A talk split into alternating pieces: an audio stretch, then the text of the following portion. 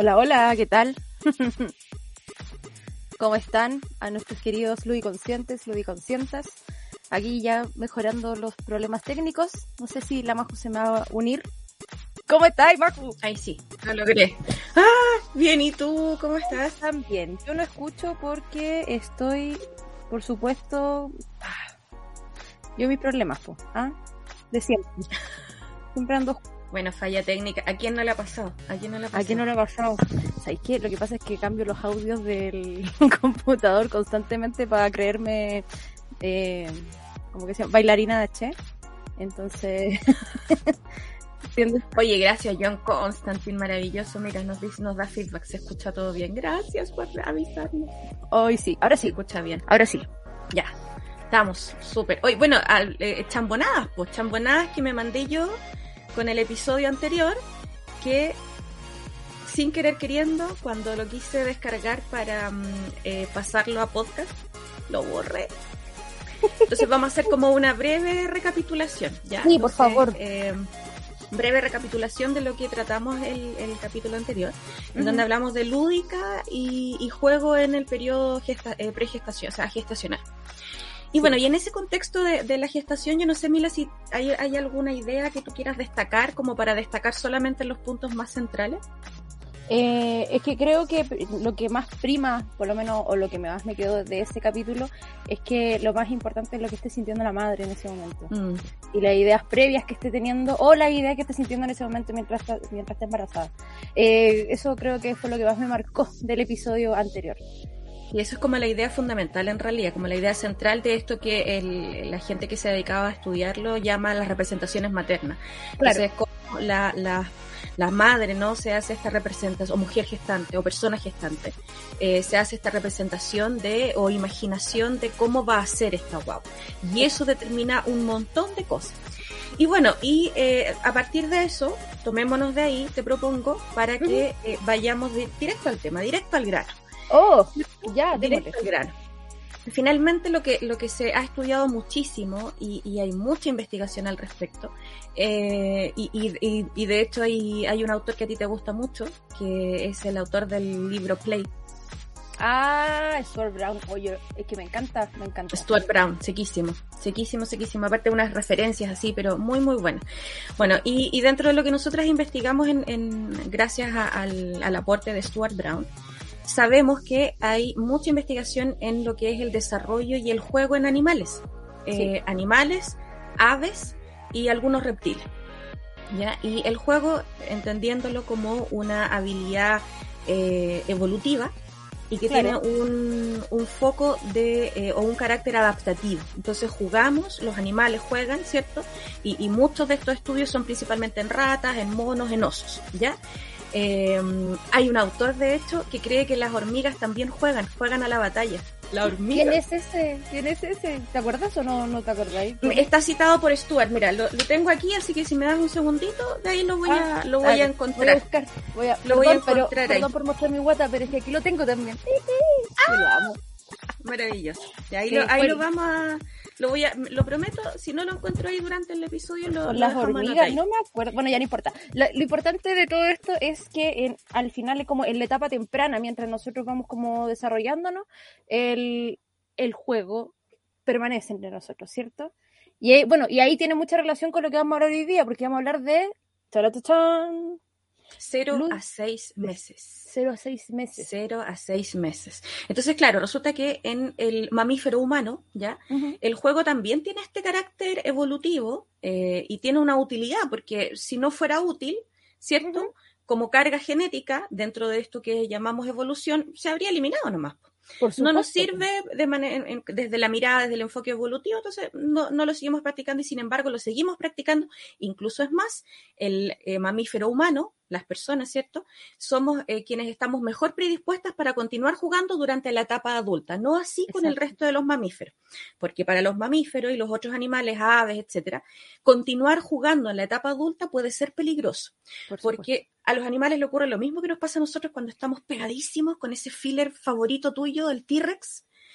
Y, uno pierde la noción del tiempo, ya, a los animales les pasa lo mismo y entonces eso los pone en riesgo, ¿ya? En el caso nuestro, eh, no, no, no, no, no, no va a venir un predador. Eh, claro, arriba en la cadena, así que no. No, hay un predador que va a venir a. Mm. Claro. Bien, y entonces en, en, esto lo primero que hay que establecer es que el juego, como eh, una constante en el desarrollo humano, tiene un carácter evolutivo y, por otra parte, tiene un carácter de adaptación. Entonces jugamos porque necesitamos adaptarnos al entorno. Y eh, cuando un bebé recién nace, ya, lo que, lo que más se ha estudiado, ¿cierto? Eh, yo que soy más antigua, eh, a mí en la universidad me, educaban a partir de los planteamientos de Piaget. Ah, tío Piaget, pero qué grande. Tío Piaget. Pero hoy, hoy día un poco desactualizado, que tengo entendido. Sí. ¿no? Sí. Entonces, ahora, sigue siendo un referente porque finalmente tuvo la, la, gran virtud de organizar estadios del desarrollo que permitieron comprender un montón de fenómenos, ¿ya? Ahora, a la luz de los hallazgos actuales, está desactualizadísimo. No aplica. No aplica el, tío, tío Piaget. Tío Piaget. Pero, pero sí hay elementos muy, muy trascendentales dentro de lo que fueron sus investigaciones, partiendo con este periodo, ¿cierto? Desde el nacimiento, cero hasta los seis meses, y escogimos esa, ese, ese rango etario y les vamos a contar por qué. Y entonces dentro de este, este rango, desde el nacimiento, los focos más relevantes del desarrollo están en el movimiento, en el desarrollo sensorio-motriz, ¿sí? Que, que, para Piaget era el estadio sensorio-motriz, ¿te acuerdas de eso? Sí, por supuesto. Y en el lenguaje, en el desarrollo del lenguaje. Ahora. Ahora entendamos qué es desarrollo del lenguaje, porque no es como que lo, de 0 a 6 meses uno habla, no. Pero empiezan como todos estos movimientos como faciales a descubrir que existe sonoridad, de que dentro de nuestra, o sea, dentro de nosotros podemos, uno, generamos sonido desde adentro y lo podemos hacer de manera más voluntaria. Y empiezan a descubrir esto los bebés. Exacto. Y de hecho, tempranamente, porque hay, y eso lo vamos a tratar después con, con, otro, con otro rango etario, pero les adelantamos, lo voy a anotar acá, va a quedar también anotadito, por si a alguien le interesa el tema del desarrollo del lenguaje, está la Patricia Kuhl. Patricia Kuhl. Patricia Kuhl. Y ella ha hecho eh, investigaciones serias en el campo del, vínculo entre neurociencias y desarrollo del lenguaje.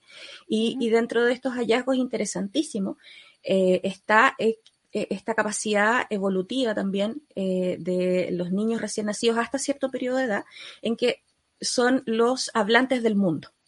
¿Ya? Son los hablantes del mundo. Eh, así, lo, así lo llama ella. Hay una charla TED, de hecho, que es muy interesante, oh, donde ella hace como el resumen de todo eso. Entonces, claro, somos, somos ciudadanos del mundo, eh, como hablantes del mundo, porque somos capaces de aprender cualquier lengua a la cual seamos expuestas, cualquiera. ¿ya? Y eso explica por qué un niño que nace en China habla chino y nosotros acá hablamos español. ¿ya? Ahora, después de cierto, eh, cierta cantidad de meses, eso cambia. ¿Ya? Y ahí cuando estemos en ese, en ese grupo etario, ahí vamos a, ampliar un poco más esa información. Ahora, volviendo al lenguaje eh, desde el momento del nacimiento.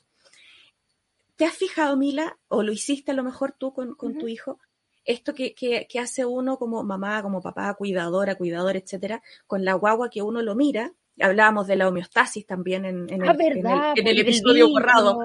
¿Verdad? Bueno, pero podemos acordar un poco de ello. Bueno, y entonces uno mira la guagua y uno hace, oh, y uno le habla, ¿no? Así como que cambia el tono, o uno limita el sonido, la guagua hace un ruido así que no, tiene. Cualquier gorjeo, ¿cierto? Este, este como nonsense, como sin sentido. Y la madre, ¿qué es lo que hace? Cuando la guagua hace ese gorjeo. Uno hace lo mismo. O hace lo mismo, lo, repite. Sí, imita, sí. Lo repite. Me, acordé, es que perdón, tengo una, pequeña talla.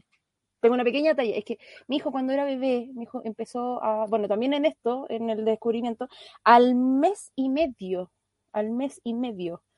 Hoy, sé que eh, aprendió a hacer U. Oh. Y uno le repite. U. Ya, y después todo era U. Desde el mes y medio todo era U hasta que empezó a cambiar. yo creo que hasta como los seis meses. U, U, U, U. Oh, Dios mío. Bueno, así se comunicaba. Y cambiaba el tono del U. Ah, y ahí hay que decir algo súper importante, ¿ah? porque antiguamente a uno se le decía, se le hablaba eh, en este carnet del consultorio, por ejemplo, del sistema de salud, eh, hay un, carnet como de que, llevas la cuenta, los hitos del desarrollo, claro. Ah, em, y entonces se te marcaba como que si la, este, este bebé no hacía X, no cumplía con X hito. El gateo, por ejemplo, gran polémica que genera el gateo. No cumplía con el gateo, era un desarrollo anormal, así se decía. ¿Cierto? Y nada que ver, po. Si usted nos está escuchando, ya sea por favor, podcast, ve, este video, jamás no, no lo diga. Anormal o normal, eso ya no es una categoría aceptable. Hoy en día hablamos de desarrollo típico o de desarrollo atípico. ¿Ya? Pero todo eso entra, todo eso entra en el rango del arcoíris, ¿cierto?, de posibilidades. Así que, Exacto. bien, y entonces en, esto de, que tu hijo hacía el, U y que la mamá lo repite o cualquier gorjeo, ¿cierto?, inicial, bueno, se descubre eh, y esto eh, a partir de estos ensayos que se hacen, esta, esta guagua que iba constantemente al, al, estudio, al laboratorio de un investigador, y entonces este investigador eh, que es, también trabaja como en la misma línea que Patricia Kuhl, que la dejamos ahí anotadita, eh, descubre que la guagua responde con la misma señal de movimiento de lengua que él hacía. Y, y, desde los primeros, primeros momentos, digamos. Entonces, eh, después en análisis, así como de, cámara, analizando durante periodos de tiempo, etcétera, se descubre que las guaguas van imitando la conducta facial de movimiento finalmente eh, y a partir de eso van desarrollando también eh, este juego que se llama de asociación. ¿Ya? Entonces, en la primera etapa, el juego tiene un carácter tremendamente relevante en dos niveles o en dos aspectos, en el desarrollo sensoriomotor, movimiento principalmente, y en el aspecto del desarrollo del lenguaje. Entonces, es fundamental por esas dos cosas perdón, estaba pensando en la asociación. pero en la asociación, tomando en consideración lo que dijo Piaget, hoy estamos basándonos en otro autor. No, ya estamos basándonos en neurociencias principalmente. En, ah, sí, perfecto. Sí, principalmente en, toda la gente y, muchos de, tu área, del área de la psicología, que se han dedicado a, primero desde las teorías y luego desde los hallazgos. Em, en laboratorio con, con qué sé yo, guaguas, trabajando adecuadamente, ¿cierto? Con todos los protocolos súper bien cumplidos, eh, investigando todo este tipo de cosas. Bueno, y el otro aspecto, entonces ya dijimos, es fundamental el juego de los 0 a los 6 meses. Entonces, usted repite con la guagua, siga, siga haciéndolo. Siempre. Eh, siempre, siempre, ¿ya? Y puede ir variando. Y variando, por supuesto. E, los tonos, claro, la tonalidad que uno utiliza, ya eh, la gestualidad, la gesticulación que claro, que uno hace cuando, cuando mira la guagua, etcétera. Ya, eso por una parte. Y eso es parte de lo que conocemos como el juego asociativo, ¿ya? Esto es más de pedagogía, ¿ya? Claro.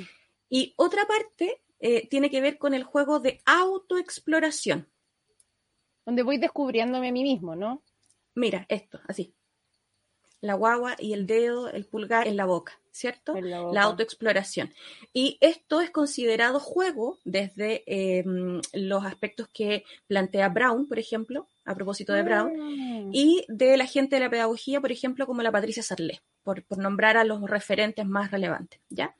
Entonces, en este juego de autoestimulación en donde la guagua tiene cercanía con, no sé, eh, esta cosa de que se agarran la manito, este reflejo, porque primero son puros reflejos. Entonces, eh, tiene la, manito empuñada y, presiona algo ya, o, te queda, con, te queda como con el pulgar agarrado. Sí. Ya, ese tipo de cosas tienen que ver con una autoexploración.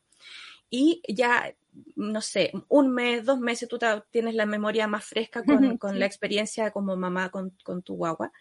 Eh, cuando se agarran la, cuando se agarran la patita. La, la patita. Ay, qué, pero qué ternura. Un clásico. Sí, un clásico. Un clásico, la garra de patita. Sí, o cuando se empiezan a tratar de llevarla, todo, o sea, como la patita a la boca. Claro, la autoexploración. Y de hecho, cuando uno examina en detalle, y esto es un trabajo que hizo la Amy Pickler, y ahí vamos a echar a, a, degranar otro, otro por otro, la Amy Pickler, que la vamos a anotar aquí también, un referente, la Amy Pickler, ella hizo, hizo toda una investigación del movimiento, de lo que era el desarrollo del movimiento y desarrolló una teoría que se llama el movimiento en libertad. Entonces tenemos el juego de asociación, el juego de autoexploración, que tiene que ver con el movimiento, ¿cierto? Bueno, y no es solamente el movimiento más evidente, que son los ejemplos que acabamos de entregar, que es la chupa de manito, qué sé yo, el, el auto, auto tocarse, el autoexplorar la patita, etcétera. Claro. El pie, el pie, ¿cierto? Por si nos escuchan en otras latitudes, el pie. Em, el pie, el pie pequeño, ¿ya? Sino que además tiene que ver con cuando este bebé empieza a generar estos impulsos y se empiezan a mover hacia los costados. ¿Ya? Y hay toda una serie de, claro, de etapas, la Mila se está moviendo hacia ambos costados, de etapas que van ocurriendo. Y, no es que una tenga que ir primero, otra, si, si la, que está en el número 3, si usted investiga la Emi Pickler y usted descarga, eh, y porque está con imágenes, ¿no? Son un poco ah, antiguas, pero pero está con las imágenes están, y usted ve que su guagua hizo la imagen de la número 3, la hizo en, en, una, en un orden número 5, no se preocupe, eso es parte del desarrollo también, ¿ya? No, ya no hablamos de normal a normal, desarrollo típico, atípico, punto. De hecho, es más, el desarrollo, el logro del gateo como hito tampoco es algo que va a tener un impacto, como muchas veces se nos dijo, ¿cierto? Un impacto negativo en el logro de la marcha, por decir algo. ¿Ya? Entonces, volvamos a la Amy Pickler. Y la Amy Pickler que, que, plantea esto de moverse en libertad, que es maravilloso. Y aquí esto también es un llamado, nosotras que somos eh, fanáticas, amantes del juego y, del juego total, que es, que es nuestra propuesta. Nuestra propuesta es juego total, en, en todo momento y en todo lugar, en todos los aspectos. ¿ya? Y entonces, en este llamado, queremos también hacer un llamado a tener mucho cuidado con la sobreestimulación porque es tremendamente perjudicial. Y esto es parte, adivina qué, pues Mila, de un neuromito. De que la, como, como, el, eso de que, de que la, sobreestimulación es un... Que ah, por supuesto, es súper mal, es súper mito. Sí. Hola, Julito. bueno, es súper mito, pues si los últimos estudios dicen todo lo contrario, pues. Exacto. Y esto es a partir de un estudio en ratas, ¿cierto? Que tenían un ambiente enriquecido y que tenían un mejor desempeño en X tarea, entonces se malentiende y se lleva al desarrollo humano eh, y generando una tremenda confusión donde la hiperestimulación tiene efectos nocivos en el desarrollo cognitivo. ¿Ya? Entonces, no hay que llenar a, los bebés, ¿cierto? De chorrocientos estímulos y, y del juguete Rice. Es que no, pero sí, pero sí, sí, sí. Yo también tengo entendido de que dentro también hay un, hay un estudio en ratas que omitió una parte del estudio y que hablaba de que, claro, de que mejoraban todo esto, pero existían como no es como el juguete en sí, sino que existían otros agentes estimuladores, pero que no necesariamente son juguetes, ¿cachai? O son, mm. pero sí, las ratas jugaban más como, llevarlo, al, llevarlo al mundo humano, al, al, mamífero humano, eh, durante mucho tiempo, y me he fijado que en algunos países en Latinoamérica todavía se continúa manteniendo, se sostiene una práctica de invitar a las madres eh, a participar de talleres de estimulación temprana. Y aquí hay que ser súper claro, yo esto lo digo con absoluta responsabilidad como educadora diferencial, con estudios de magíster en neurociencias y súper, súper, súper responsablemente.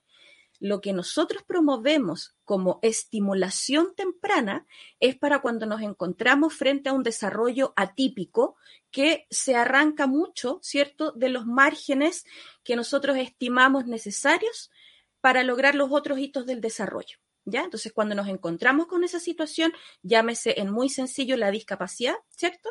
O las necesidades especiales, o también eh, diversidad funcional, o que el, otro nombre es, em, no me acuerdo en este momento, pero ya lo voy, me voy a acordar, pero ahí. Ya, tengo una duda entonces. ¿Qué sería lo óptimo en esta etapa entonces si es que no necesitamos sobreestimular? O sea, estimulación temprana cuando se requiere porque hay un especialista que analizó la situación y te indica ciertas actividades de estimulación porque la guagua está infraestimulada, no es capaz de hacerlo por sí sola, por lo tanto, ¿y dónde ocurre? Como para dar un ejemplo súper concreto, ocurre, por ejemplo, en, los nacimientos prematuros. Cuando hay ah, una guagua con, claro, con, eh, que ha nacido de manera prematura, no en todas, por supuesto. No insistimos en que esto es un arco iris de diversidad, ¿ya? Pero suele ocurrir que en, este tipo de, desarrollo atípico se presentan estas, estos retrasos. Eh, en tiempo, ¿no? En tiempo, por lo tanto, para llevarlos a que vayamos cumpliendo con los hitos y que no nos atrasemos en la adquisición del lenguaje, por ejemplo, ¿ya? Eh, basemos estimulación temprana. Ahora, ¿qué es lo adecuado respondiendo a tu pregunta? Es la atención temprana. Atención, ya, ah, bajémoslo, bajémoslo porque puede ser que eh, podría ser atención a qué, atención a sus necesidades, atención eh, no sé, poner atención a lo que está pasando a su alrededor. ¿Qué, qué, es la atención temprana? Ya. Atención temprana, primero que todo, es un planteamiento de Emi Pickler, ya basado en su eh, propuesta del movimiento en libertad. De hecho, cuando uno ve los videos, les invitamos cordialmente a que puedan ver los videos que todavía existen del Instituto Pickler Loxi. Eh, e, es maravilloso ver tú, ves guagua de distintos grupos etarios en una sala muy limpia, muy limpia de estímulos, eh, con mucho mueble de madera eh, y con un adulto observante. ¿Ya? Y aquí si en algún minuto nos llega a escuchar una educadora de párvulos, por ejemplo, o alguien que trabaje en el ámbito de los párvulos, le va a hacer sentido esto. En, la perspectiva eh, que nosotros todavía tenemos en, Chile, por ejemplo, ha ido cambiando, pero todavía se conserva. Sí. Em, el abordaje es hacer esto. Eh, por ejemplo, la, guagua se va a mover y el adulto está ahí, atento, agarrándolo. Le agarra las manitos y, le hace el movimiento. ¿Te has fijado así como, como que le toma el cuerpo a la guagua? Ya viene este adulto, ejemplo muy concreto. Viene el adulto, toma la guagua, le toma la mano y le hace que haga un movimiento de manera artificial, porque la guagua no lo está haciendo por sí sola, ¿ya? Claro. La guagua, el bebé, ¿cierto? Eh, a eso nos referimos con la guagua, no es la micro, usted es que no escucha no. Argentina, no. Ya, eh, llegó Ludo Land. Hola, hola, hola chiquillos. Hola, ¿qué tal? Gracias por acompañarnos. Bien, y entonces eh, eso, es, eso sería una estimulación temprana, en donde yo tomo el cuerpo del bebé. En la atención temprana, por el contrario, lo que yo hago es disponer, como tú muy bien dijiste, del espacio adecuado para que el bebé pueda explorar en libertad y con estímulos adecuados estímulos adecuados, no es ese juguete rimbombante lleno de colores y que emite sonidos y que brilla y que canta y que no, e, eso es sobreestimular y es eh, perjudicial, puede llegar a ser nocivo, ¿ya? Entonces, eso no. De hecho, es cosa de recordar quien ha estado en contacto con niñas y niños eh, en Navidades, por ejemplo, en celebraciones donde llegan regalos, se suelen quedar con la caja. Todo el rato. ¿Cierto? Todo el rato. Eh, deberíamos haberle puesto atención a eso antes, pero bueno. Bueno, de hecho, en el Chile Crece Contigo, que es el programa eh, que en Chile, ¿cierto?, em, acoge las necesidades de la niñez temprana y de la etapa gestacional, se eh, ha promovido muchísimo todo desde el planteamiento de Amy Pickler. Ah, y por eso. viene, por eso viene como todas las cositas en este ajuar, que como que viene un, eh, como un cangurito, que te pasan goma eva, te pasan estas goma evas que se ponen en el suelo para que explore. Eh, ¿Qué otras cosas te pasan? Bueno, eh, puras cosas así como sensoriales y eso. Exacto, o sea, un espacio limpio, limpio de estimulantes, limpio de mucha cosa, ¿sí? Donde haya un objeto que pueda llamar la atención, que suelen ser los objetos que tienen funcionalidad adulta. Por ejemplo, las llaves anda a quitarle una llave verdadera a, un, niño o niña pequeña. ¿verdad? Les encanta. Les y Suelen, sí, niños y niñas tienen preferencia por los objetos de características funcionales, es decir, que cumplen una función que sirven para algo. ¿ya?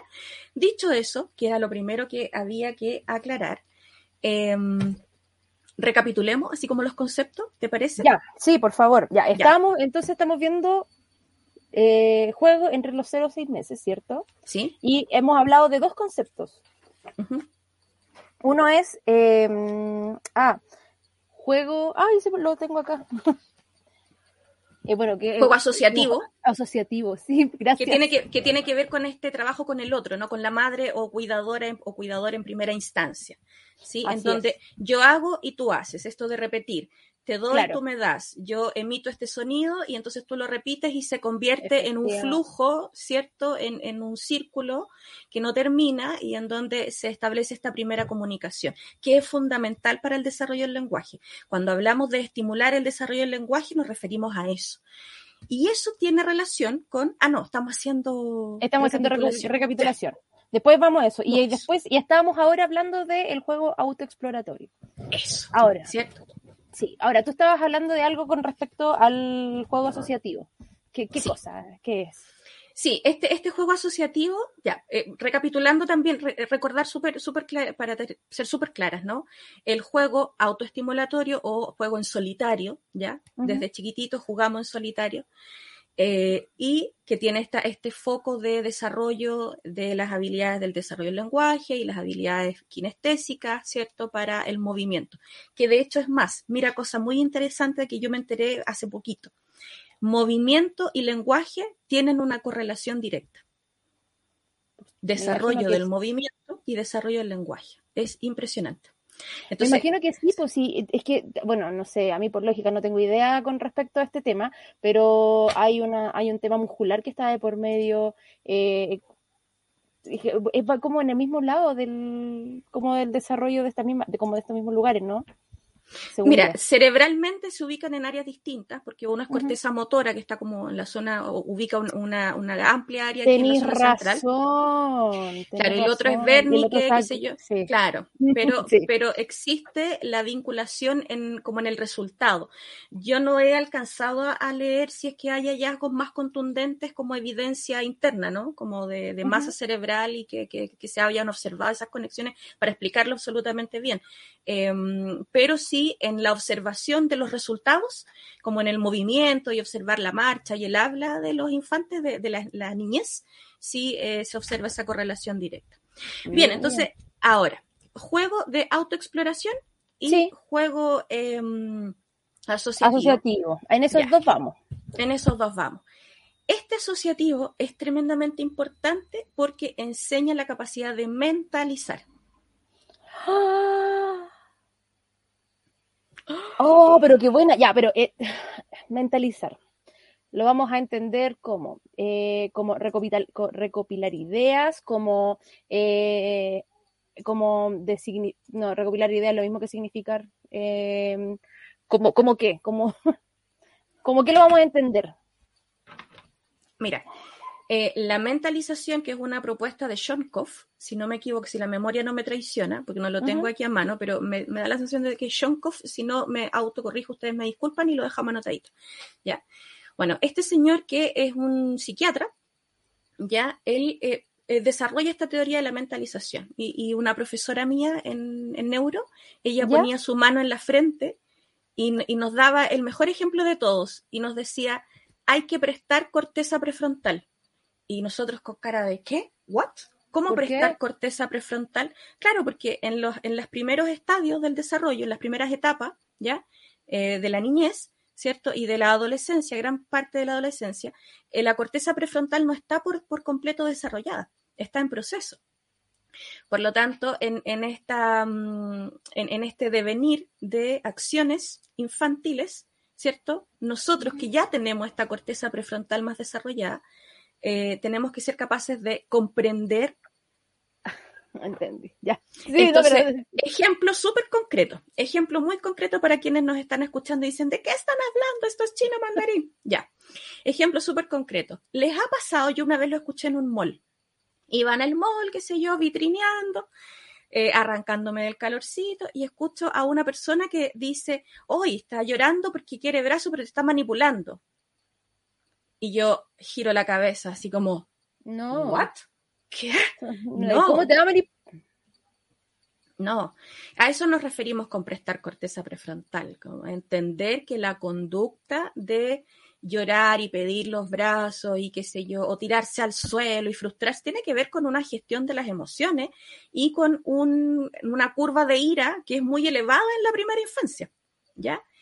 Eh, con eso. Entonces eso deberíamos, es información súper vital que deberíamos manejar para tener un trato adecuado con niñas y niños más pequeños. Ahora, volviendo a la mentalización. Mentalizar en muy sencillo es leer la mente del otro, casi como si fuera una cosa esotérica, pero no es una cosa esotérica. Tiene que ver con la empatía y las neuronas espejo. Mira tú, ah. Uy, no, no, no, tenía idea sobre ese concepto, me estoy desayunando, mira. Mentalización. la mentalización es fundamental en el desarrollo y es, hay, hay mujeres, hay cuidadoras y cuidadores y padres, ¿cierto? Que son muy buenos mentalizadores. Por ejemplo, esta mamá que las cacha todas, eh, las ubica todas, o sea, la guagua llora, no sé, así, y la mamá dice, ah, es que tiene hambre, y, le, y tiene hambre, po. Mm. Y después la guagua llora, guau, y ah, es que se hizo, eh, ensució el pañal, y era eso, po. y versus otras, otros cuidadores, qué sé yo, padres, madres, que no le achuntan a nada, ¿ya? aquí estamos full simplificando la idea para que usted lo entienda, ¿ya? Eh, porque es un concepto mucho más, más grande y le vamos a dejar todas las referencias por si usted quiere ir a investigar más en profundidad. Entonces, ser buen mentalizador o mentalizadora en las etapas tempranas es fundamental para lo que viene a futuro, porque en la medida en que a mí me leyeron adecuadamente mis deseos, ¿qué ocurre si mi mamá lee adecuadamente mis deseos de bebé? Probablemente yo también lea adecuadamente los deseos de los demás y los satisface. Pues. Si la mamá lee adecuadamente, ah, satisface los deseos de la guagua y esa guagua crece en un entorno seguro y desarrolla adecuadas habilidades socioemocionales para el futuro. Y aquí también hay que ser súper clara en otra cosa. Pues ya estamos desechando mitos. ¿ah? Hoy día parece que fue como el, momento. El día de los mitos. sí. El día de los mitos. Otro mito súper relevante y que me enteré que está agarrando vuelo en el periodo actual, hoy. ¿Hoy? Te lo juro, te lo juro. El método Estivil. ¿Cuál es el método Estivil? El método Estivil es un método muy antiguo, ¿ya? Y que me enteré que existen hoy día algo que se llama consultoras de lactancia, ¿ya? Consultoras, consultoras de cuidado inicial, eh, nombres para, para colores, ¿no? Para nombres colores. Bueno, y me, me, enteré que existen consultoras que están promoviendo la aplicación del método Estivil para lograr que tu guagua duerma de manera autónoma, solito más horas en la noche. Y el método estivil consiste, que es una cuestión cruel y que atenta, aquí quiero ser súper clara, atenta contra el adecuado desarrollo socioemocional y cognitivo de ese, de ese ser humano en crecimiento. Lo voy a decir de nuevo. El método estivil, entre paréntesis, dejar llorar a la guagua, dejarla llorando sin ir a cogerla, ¿cierto? Es, terrible, ¿no? Además de ser cruel, además de ser muy cruel, y esto es una, opinión, ¿ya? Pero me voy a salir de la opinión porque la evidencia nos dice claramente dejar llorar a la guagua, no satisfacer sus necesidades, no mentalizar adecuadamente a la guagua, ¿ya? La pone en riesgo. Sí. Y, una cosa súper concreta, son muchos más factores, ¿ah? Pero una cosa súper concreta, se eleva el nivel de cortisol un cortisol estrés, estrés. Un, nivel de cortisol inadecuadamente elevado que se dispara genera daño cognitivo y que puede ser a largo plazo. Exacto. Mata neuronas, así de simple. Mata estrés mata neuronas, fin. ¿Ya? Porque el estrés es súper bueno. Y aquí otro mito eliminado. No es que el cortisol sea malo, así como. No, para nada, pero una en ciertas ocasiones. claro. Lo que pasa es que es como eh, en ciertas ocasiones un poquito no es malo, pero hacerlo constantemente y estar constantemente en, este como en esta situación de estrés que nos va a elevar el cortisol, por supuesto, que porque al final es como, vamos a decirlo, tóxico, pero sin ser tóxico. No, no es tóxica la palabra, sino que tiene que ser administrado en pequeñas cantidades. Eso es. Claro, pero necesitamos el estrés para rendir bien la prueba para pararnos frente a una cámara y hablar de corrido. O, otras cosas. Lo que pasa es que, pongámoslo así, al final mm. el cortisol lo que nos hacía era ponernos en, alerta y cuando y, hemos evolucionado nosotros de manera cognitiva muy rápido, pero no así nuestro cuerpo, entonces el cortisol existía para ponernos en alerta cuando nosotros estábamos en peligro. Veíamos una huella, oh, cortisol. Tenemos que, tal vez hay algo por acá eh, sentíamos un ruido, cortisol, etcétera. Situaciones de estrés, donde teníamos que ponernos alerta. Exacto. Ahora, pero eso eran cositas, periodos pequeños, no esto de estar constantemente. No, eh, no, no, o sea, no, volvamos al, método estivil, o sea, no. No. No, no, los perfiles de sueño, existe algo que se llama los perfiles de sueño y son únicos para cada persona, para cada individuo, y se, y se van adecuando y se van formando. Entonces, responde también a una multiplicidad de factores, no sé, desde la alimentación hasta el nivel de estimulación que tuvo la guagua durante el día, el bebé durante el día. Entonces, eh, no es menor. Entonces, comprender el perfil de sueño es lo primero que yo debería hacer. Y antes de eso, recordar que debo mentalizar adecuadamente a este bebé. Y eso tiene que ver con esta capacidad evolutiva que es el juego finalmente. El juego está presente porque es una capacidad evolutiva que nos permite sobrevivir. De hecho, es más, creo que lo comentamos en el episodio 1 y en el anterior también en el borrado.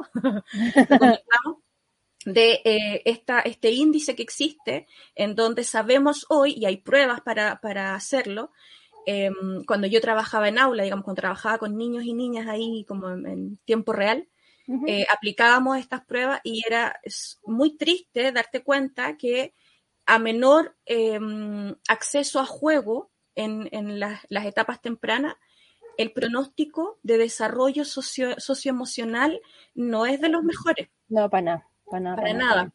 O sea, casos extremos. Se, se, sabe, por ejemplo, que la gente que, em, que vive depresiones ya tiene historiales de no haber vivido adecuadamente el juego.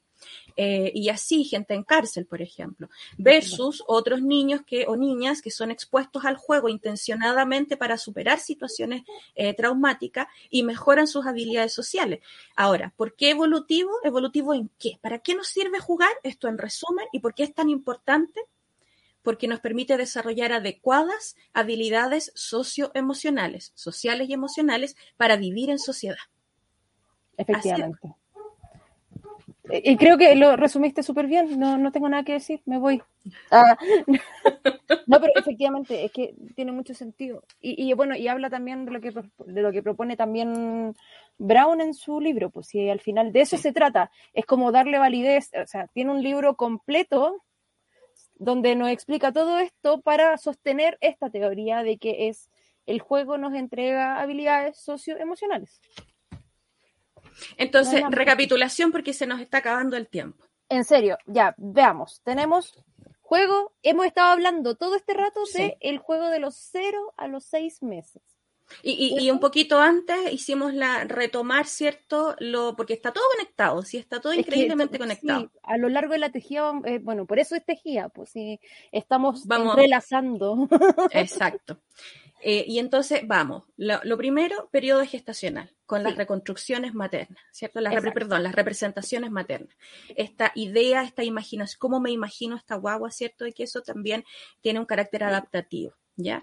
De hecho, es más, hay algunos autores que plantean, pero no hay absoluto acuerdo, que in útero, en los últimos, en el último trimestre, sí hay actividad eh, de juego, eh, que consiste ah, en, desde lo explicado por Brown, porque aquí, y aquí voy a, voy a sacar la referencia, y nosotros tenemos los libros marcados, estudiamos alto para esto, sí, sí, sí, esto no es así nomás, ustedes creen que no, no, pues ustedes creen que no se pone a hablar así como que no, esto es súper estudiado, responsable, porque nuestro interés y nuestro foco que no está de más repetirlo, ¿cierto? Es promover y que el juego total, que es nuestra propuesta, se comprenda como lo relevante que es el juego para hacer una mejor sociedad, para reconstruir un tejido social que está tremendamente dañado. Entonces, desde la perspectiva de Brown, desde ahí nos paramos. Desde ahí vamos, ya, hoy día es Brown, hoy día no vamos a parar. hoy, día Es, hoy día es Brown. Bueno, y, yo como profe no puedo dejar de lado a la Patricia Sarlé.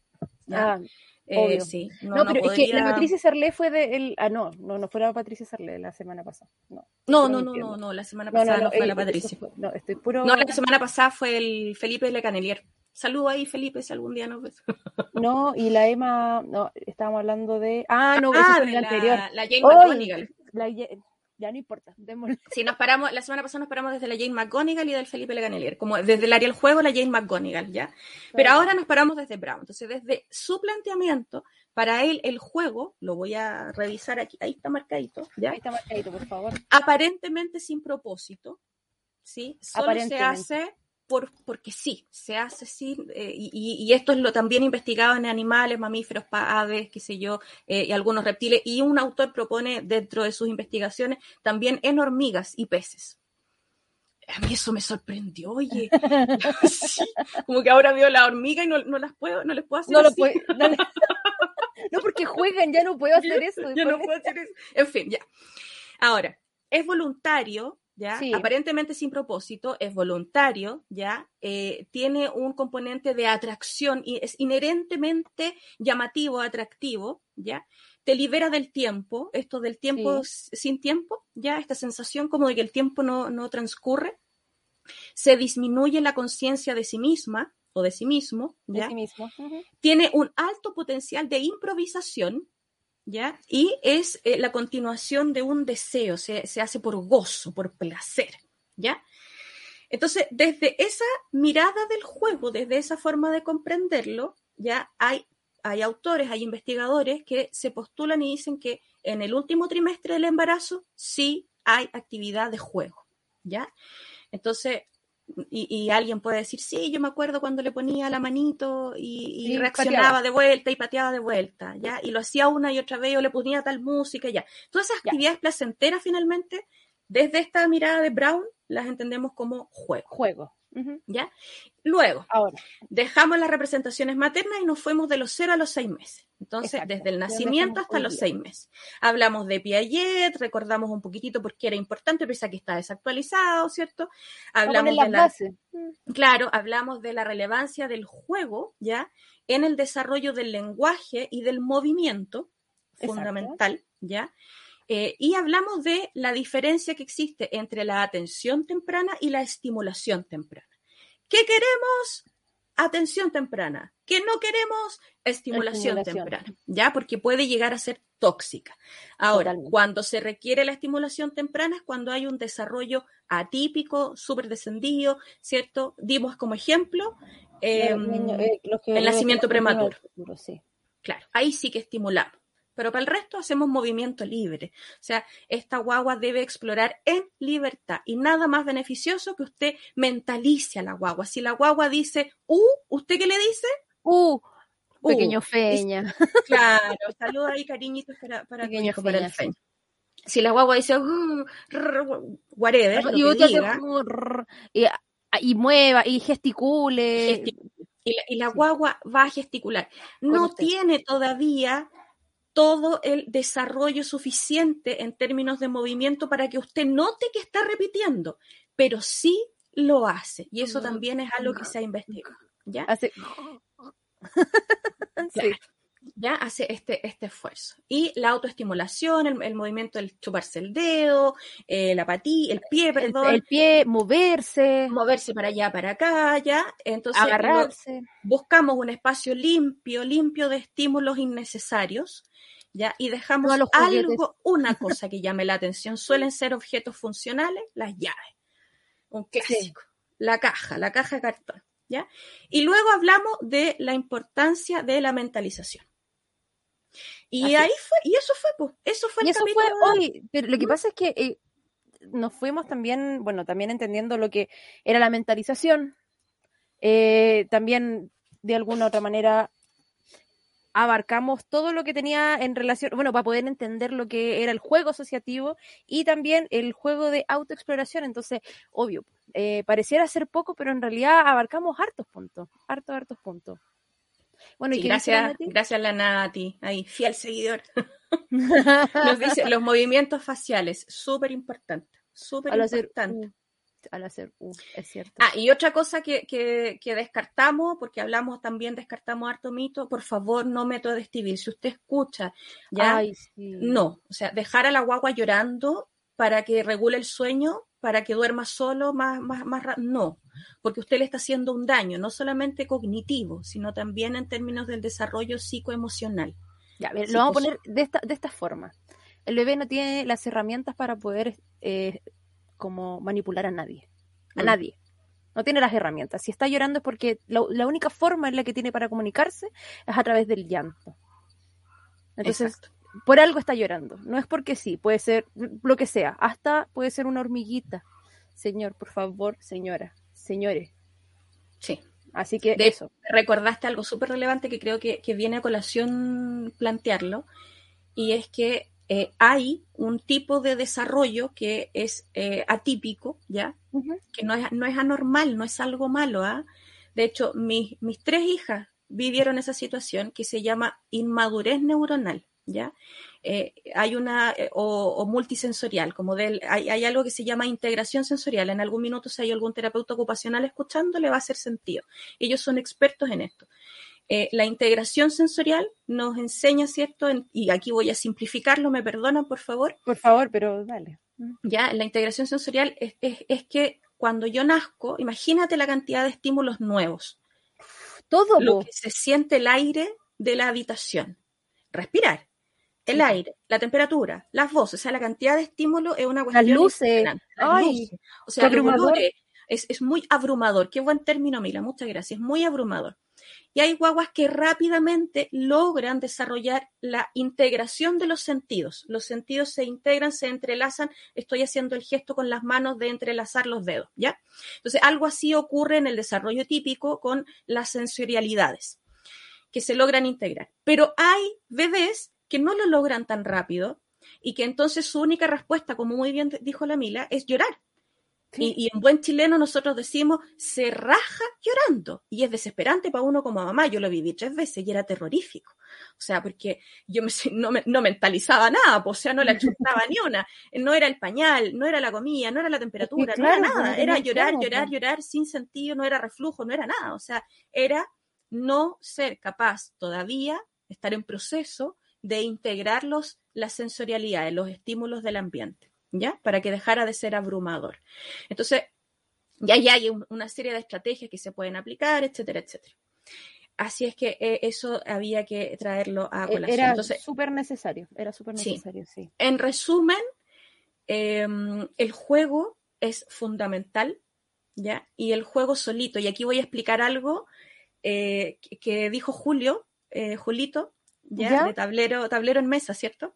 Sí, de, Sí, de tablero en mesa. De tablero en mesa.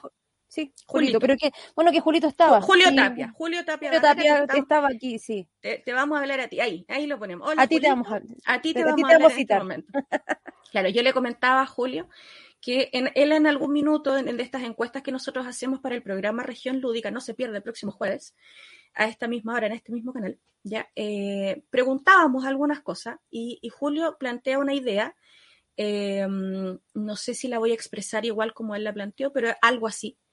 Y era que esto de eh, hablar del juego educativo en realidad no era juego, era una actividad pedagógica. Entonces, ¿qué, estafa más grande para un estudiante que le, pongan hoy el juego educativo? No, si no, esto no es juego.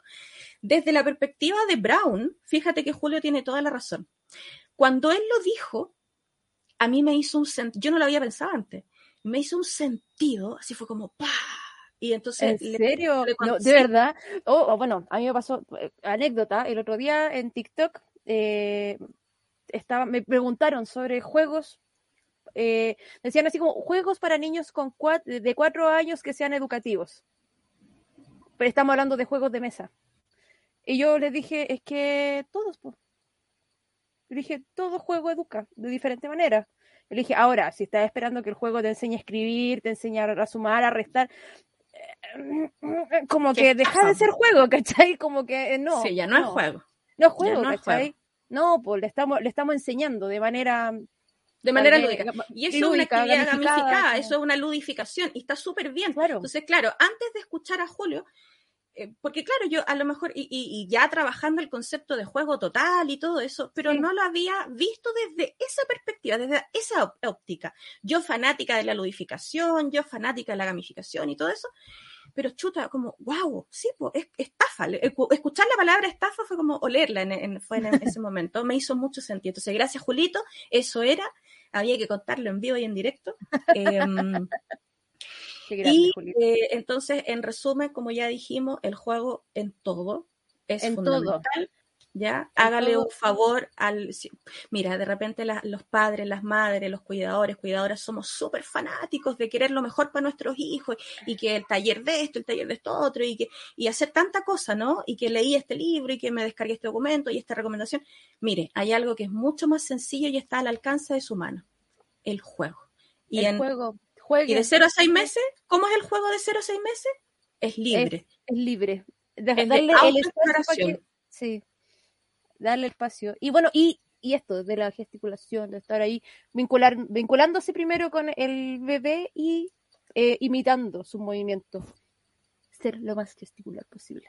Entonces, hay que comprar tanta cosa, hay que llenarse no, No, no, es necesario. No, no es necesario. Compremos una cajita de cartón, dejémosle las llaves cerca. Limpiémoslas si quieren. Para, ya. Oye, ¿sabéis qué se me ocurre? Un día deberíamos hablar de los efectos nocivos por supuesto. ¿Cierto? ¿Sí? un día vamos a hablar de eso, de los efectos. Me gustó, fíjate. Creo que sería bueno.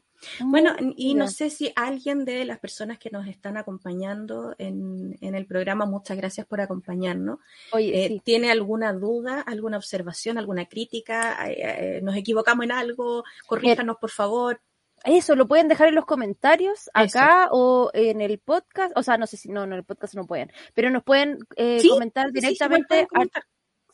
Y si no, nos pueden contactar directamente en Instagram, en Twitter, también estamos en Facebook, en Región Lúdica, en Región Lúdica. Así que cualquier cosa, si es que, bueno, ahora no lo, no, no tienen ninguna duda, pero si escuchan el capítulo y les queda algo, nosotros no equivocamos, bienvenido sea. O si tienen algo que aportarnos también, también lo pueden hacer. Bueno, yo lo, yo lo único que veo aquí que el J dice que algo, algo ahí está hablando de equipo y ahí me afecta directamente porque yo soy de la U. Nada más voy a decir. la U, el, el, equipo de fútbol de la Universidad de Chile, ¿no? Sí, la Universidad Si dice U, lo echas de la casa, tiene que ser de la católica, no de la U. ¡Oh! Directamente a mi corazón. J. Creo que hemos te queremos. roto nuestra amistad en este momento. Bien, entonces el próximo episodio de La Tejida Lúdica vamos a seguir, ¿cierto? Con mucha responsabilidad y compromiso abordando el tema del juego y en las distintas etapas del desarrollo. Y, nos vamos a enfocar en, los seis meses a los dos, hasta los doce hasta los 12. ¿Ya? Así que atención ahí, prepare preguntas, dudas. Eh, y todo lo que usted quiera. Y todo lo que usted quiera. Y muchas gracias por. Eh, el próximo miércoles a las. a este mismo. bueno, a las 9 de la noche. Mira, el, el, en dos miércoles más, ¿no? En dos miércoles. Ah, tienes toda la razón. Sería el miércoles. Eso, saque la. Porque el jueves. Oye, el jueves no sabéis nada el programa que tenemos, pues. Oye, sí, yo sé que se viene región lúdica, pero ese sería el, jueves 20 de enero, ¿no? El jueves 20 de enero tenemos programón la segunda parte de los tokens no fungibles versus TCG. ¡Oh! Tremendo. Tremendo tema. Tremendo Va, a saltar polémica y ¿ah? creo que, que va a ser polémico ese capítulo. Y después de eso, a la otra semana, el, ese miércoles, vamos a encontrarnos en otro capítulo de Tejida Lúdica. El 26. Con 26. Gracias, John Constantine. Qué, qué preparación, por favor. Venga a ser parte de este canal, por favor. Te estamos esperando. El otro día estamos abrimos. Esperando, John. Sí, el otro día abrimos nuestras puertas, estamos buscando gente. Y así que, John, te estamos esperando aquí también. Y, nos gustan los saludos cariñosos, mira. Oh. Sí. Gracias por lo de preciosidad, muchas gracias. Muchas gracias, chiquillos. Sí. Nos vemos, queremos. seguir viendo, los queremos y ahí están las direcciones de Instagram por si nos quieren escribir alguna cosa, algún comentario. Y recuerden que esto queda grabadito y que en toda la dirección de podcast vamos a dejar todas las referencias teóricas que tocamos en el capítulo. Así es. Eso. Chao, chao. Adiós, los queremos. Bye.